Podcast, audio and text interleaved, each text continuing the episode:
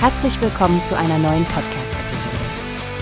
Diese Episode wird gesponsert durch Workbase, die Plattform für mehr Mitarbeiterproduktivität.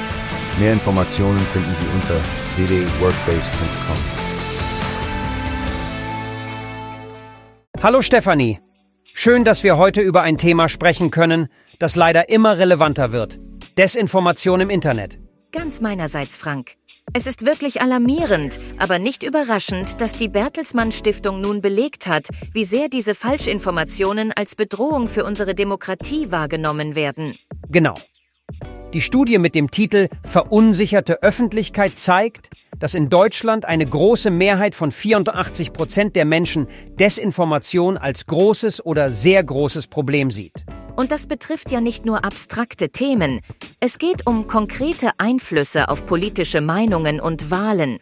Desinformation versucht, in unsere Wahlprozesse einzugreifen und das Vertrauen in unsere Institutionen zu untergraben.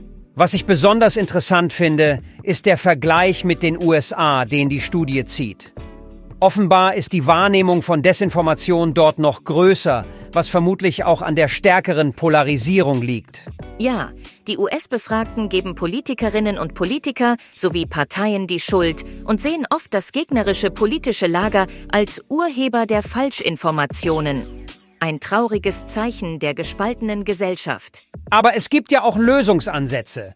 Wie Digitalexpertin Kathleen Berger von der Bertelsmann Stiftung sagt, brauchen wir bessere Vorgaben für soziale Netzwerke, zum Beispiel verpflichtende Faktenchecks. Absolut. Es muss auch einfacher werden, Infos zu überprüfen und zu melden.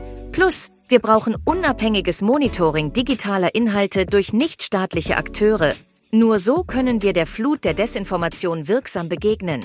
Es ist eine gesellschaftliche Herausforderung, Stefanie, die wir nur gemeinsam lösen können. Politik, Zivilgesellschaft und Medien müssen hier Hand in Hand arbeiten. Richtig, Frank. Bleibt zu hoffen, dass diese Studie dazu beiträgt, das Bewusstsein zu schärfen und konkrete Schritte in diese Richtung anzustoßen. Nur so können wir auch den Herausforderungen eines Superwahljahres gewachsen sein. Vielen Dank für dieses aufschlussreiche Gespräch, Stefanie. Es ist ein Thema, das uns alle angeht und ich bin froh, dass wir heute darüber sprechen konnten. Danke, Frank. Und ich freue mich schon auf unser nächstes Gespräch, bei dem wir hoffentlich auch über Fortschritte in diesem Bereich sprechen können. Bis dahin, bleibt kritisch, liebe Zuhörerinnen und Zuhörer. Wie hast du gehört? Es gibt eine Plattform, die wir probieren sollen.